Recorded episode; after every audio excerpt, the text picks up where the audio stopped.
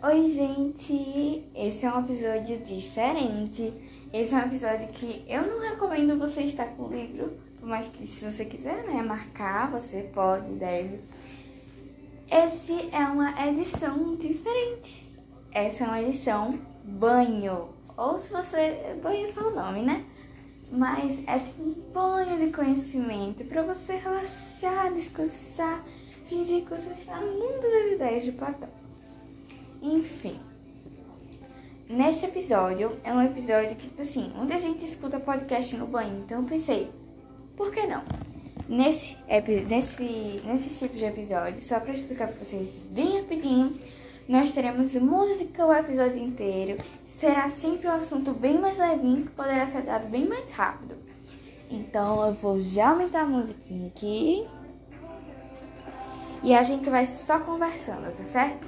Agora vai se trocar lá, vai pegar seu sabonete que você tá fedendo, fiquei sabendo. Ah, vai tomar banho.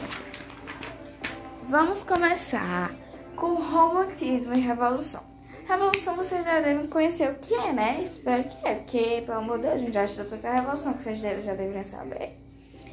Mas enfim, o romantismo foi um amplo movimento sociocultural que, através, que atravessou os últimos anos do século XVIII, as primeiras décadas do século XIX, influenciado pela Revolução Francesa e pela expansão napoleônica. O movimento captou e reduziu as, nas artes em geral as tensões que se abatiam sobre a, sobre a Europa revolucionária. E os artistas românticos expressavam em suas obras exaltação à liberdade contra a opressão do antigo regime, coisa que já deveria se esperar, né? Se eles são artistas, eles querem liberdade. Mas enfim, nas várias expressões de arte, os românticos se caracterizaram pela oposição ao racionalismo iluminista e aos temas de arte neoclássica.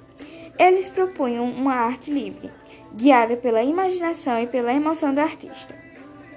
Opondo-se às artes neoclássicas e ao iluminismo, os românticos que valorizavam a época medieval, que para eles simbolizava o retorno à natureza, religiosidade, religiosidade e as origens das nações. Ok? Então vamos ficar um pouquinho com música para absorver essas informações.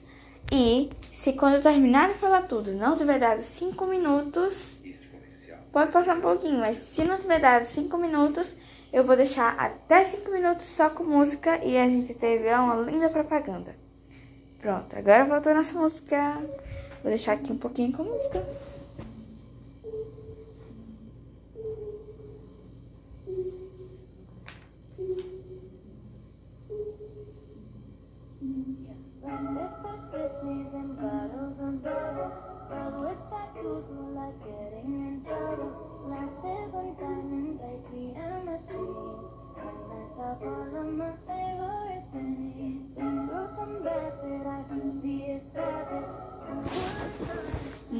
Muito bem, agora a gente já teve um tempinho de música que vou baixar aqui um pouquinho, porque agora o papai é reto, agora o papai é sério, porque eu e você queremos que dê 5 minutos de música, né, querido, né, querida?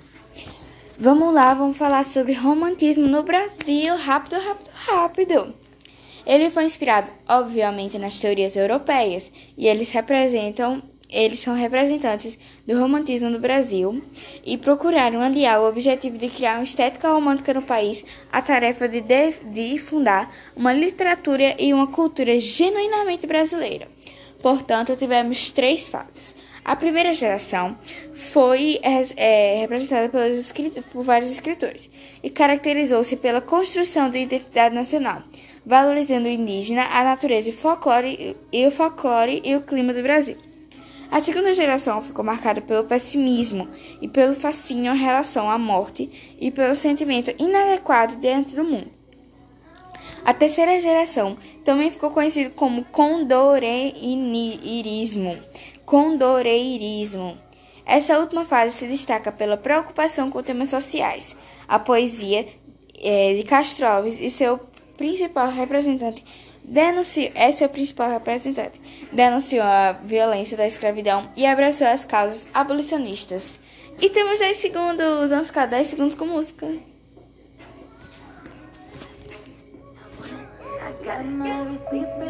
Cinco minutos, gente. Tchau, tchau. Bom banho.